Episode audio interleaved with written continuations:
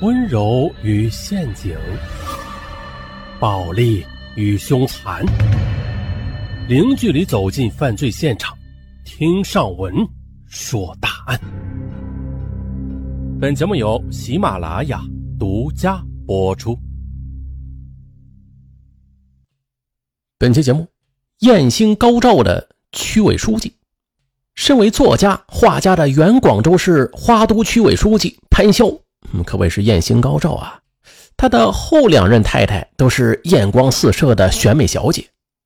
他为了确保第三段的婚姻天长地久，这位正厅级的官员对比自己小二十四岁的娇妻那是百依百顺的同时啊，还卑躬屈膝的去取悦岳父岳母，用权力去为丈母娘注射美容针，用身份地位为岳父大人打造鎏金山庄。结果不仅使得自己锒铛入狱，也将岳父岳母。带进了高墙铁窗。二零一二年七月三十一日，潘潇的岳母王美举因涉嫌受贿罪出庭受审，从而就撕下了风流贪官的最后一块遮羞布。咱们从头说，潘潇在仕途上是顺风顺水，官运亨通，只是把婚姻生活却充满了变数，美好的婚姻总是猝不及防的戛然而止。二零零五年六月，时任广州市委副秘书长的潘潇第二座围城轰然崩塌，让这个素有才子官员美誉的政坛明星是黯然神伤。潘潇一九五七年十月出生于广东省电白县，一九七七年以优异的成绩考入了华南理工大学，本科毕业之后获得了工学学士学位，并且幸运的被分配到了全国总工会工作。一九八三年三月。潘潇调入了广州市人事局，他从一般的干事做起，稳扎稳打，步步高升。十五年后的一九九八年八月，潘潇坐上了广州市人事局的第一把交椅，出任局长、党组书记兼中国南方人才市场管委会办公室主任。这一年，他还获得了党校硕士学位。只是吧，在事业蒸蒸日上的同时，潘潇的婚姻却在暗流涌动着。潘潇的原配呢？是当年华南理工大学的校花，容貌出众，气质高雅。这对郎才女貌的神仙眷侣，在广州官场曾经一度的被传为佳话。可是谁也没有料到啊，十多年之后，潘潇看似完美的婚姻，却毫无征兆的戛然谢幕了，只留给了外人一个猜不透的谜。二零零三年二月，潘潇又是调任广州市芳村区委书记兼人大常委会主任。这时，一个名叫乐乐的女孩就走进了潘潇的生活。芳龄二十六岁的乐乐，那是青春靓丽，并且在美在花都选美比赛中脱颖而出。乐乐对这个离异官员主动投怀送抱，这就令潘潇瞬间的又找回了自信，再度抱得美人归。潘潇精神焕发，连走路都是哼着小曲儿。然而好景却不长，这段婚姻维持了不到两年呢。乐乐在悄悄的堕胎之后，就毅然决然的同潘潇分道扬镳了。猝不及防啊，令区委书记顿时就傻了眼了。第二次离异重创了潘潇那脆弱的自尊心，他无法理解这两任美丽的娇妻莫名的背叛，更对自己的男人魅力产生了自卑。为此啊，潘潇就像是两个人似的，白天在台上发表慷慨激昂的讲话，晚上回到家里则一个人借酒消愁，躺在床上是彻夜难眠。望着天花板发着呆，不过很快他就不呆了。二零零五年九月，潘潇又是调任广州市花都区委书记，他的眼睛顿时又是一亮。原来呀，著名的国际机场白云机场就坐落在花都区，而且刚刚启用。当时来自世界各地的无数空姐在这里来回的穿梭，他们一下飞机便拖着行李箱，一个个长得那是如花似玉，娇美绝伦。成为了全国的一个亮点。潘潇在一次招商会上说：“啊，这花都风景好，山清水秀，人也越来越漂亮。目前呢，我们这里住的很多空姐，那是一个比一个靓丽。先来花都看看，若我说的是真的，那就赶快来买房吧。”潘潇在向客商去推荐空姐经济的同时啊，他也在睁大眼睛四处的去物色空姐，期望从他们的身影中悄悄的挑选出第三任太太。然而啊，这些秀色可餐的空姐，她们可不愿意在一棵树上吊死，尽管先后有五位空姐跟潘潇发生过一夜情吧，但都最终悄然离去了。就在潘潇一次又一次的失魂落魄之际，一个比空姐毫不逊色的女孩就走进了区委书记的视线。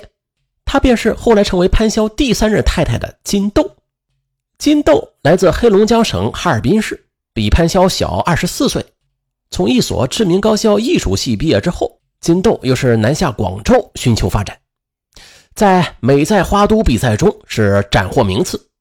一次偶然的邂逅，潘潇对金豆是一见钟情，并且展开了狂热的追求，很快便俘获了这位佳丽的芳心。可是，当潘潇携女友满怀喜悦地飞往哈尔滨去拜见准丈母娘时，却被当头泼了一瓢凉水。原来呀，金豆的父母金伟新和母亲王美举虽然是普通的市民吧，但是他们俩对女儿的期望值却很高。王美举听说潘潇有过两次婚史了，并且与自己同龄，便将头摇得像是拨浪鼓似的。哎呀，这可使不得，今后可可咋好意思叫妈呀？金豆将母亲悄悄地拉到一旁，说：“啊，潘潇他不是一般的官员，他是作家和画家呢。”说着，便掏出来两本书。原来，早在2004年6月至10月间，潘潇便参加了由中组部和国务院发展研究中心在哈佛大学举办的第三期公共管理高级培训班的学习。潘潇便将所见所闻写成了一本名为《感悟哈佛》的书出版。更是凭此加入了广东省作协。此外，潘潇自幼是练习书画，临摹过颜体、隶书，而酷爱国画的他，更是出版过一本书画作品集，深得名家赏识。最终啊，女儿的执着让王美举做出了妥协。不过，他对潘潇提出了一个要求啊，就是结婚之后你要保证对我女儿百依百顺。行，妈，您放心啊，我会全心全意的照顾好豆豆的。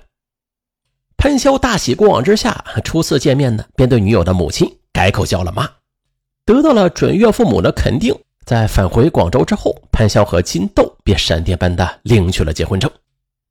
啊，这从天而降的桃花运，让第三次喜做新郎的才子书记幸福的那是头晕目眩。从洞房花烛夜开始，潘潇便践行对丈母娘的承诺了，推掉各种应酬，下班之后就厮守着新娘。对娇妻那是细心的呵护，唯命是从。蜜月还没结束时，潘潇又是接到了岳母的电话指示：“啊，既然成了一家人了，那搬到同一座城市也好有个相互照应。”潘潇不敢怠慢，立刻将岳父岳母就接到广州定居了，并且按照老婆的授意啊，也为了彰显官员女婿的豪情，潘潇还特意的将岳父岳母安排住进了位于珠江新城的高档住宅。潘潇以为。岳父岳母初到广州，由于人生地不熟，会深居简出，最多啊，也就是到女儿家里串串门而已。然而啊，这才子书记却低估了丈母娘追求生活品质的热情。王美举刚在羊城站稳脚呢，便向女婿又是提出了新的要求。哎呀，我身为区委书记的丈母娘，总不能骑着电动车出门吧？好歹也应该有一辆私家车嘛。王美举同时暗示。这私家车的档次啊，要与身份相匹配，款式更是力求时尚。哎呦我去！这潘潇是没有想到啊，平民岳母一到阳城便提出豪车代步的要求，他就面露难色。金豆则对老公撒娇道：“我是家中的独生女，只要能让我妈生活的开心，我喝口白粥都开心快乐。”哎，好。于是。潘潇一咬牙，一跺脚，便从多年的积蓄中啊，拿出了近六十万，为丈母娘订购了一款女士的红色宝马车。拥坐豪车之后，熏娘半老的王美举忽然变得时尚起来了。她和女儿就频繁的逛商场，身穿国际名牌，佩戴金银珠宝，还购买 LV 包包，将自己就包装成了一个阔太太。很快，潘潇在经济上就渐渐的感到吃不消了。可还没完。就在他捉襟见肘的时候，岳父的一个举动又是令他大跌眼镜。有一天，岳父王美举告诉女儿：“哎呀，你看呐，啊，妈的眼角已经是爬满了细细的皱纹了。我听别人说呀，如果注射一支羊胎素美容针的话，就能年轻十岁呢。”啊，金豆不仅一愣，这种高端美容术一般只有明星去做，这一支羊胎素要要十多万人民币呢，普通老百姓只能是望美兴叹。当金豆豆将母亲的愿望转达给老公时，潘潇听了则哈哈大笑：“哎呀，这丈母娘真是逗啊！难道想变年轻和女儿比美啊？”可是当转眼看到娇妻的一脸严肃的表情时，哎呦，潘潇顿时心里咯噔一下，瞬间就明白了，这不是开玩笑的。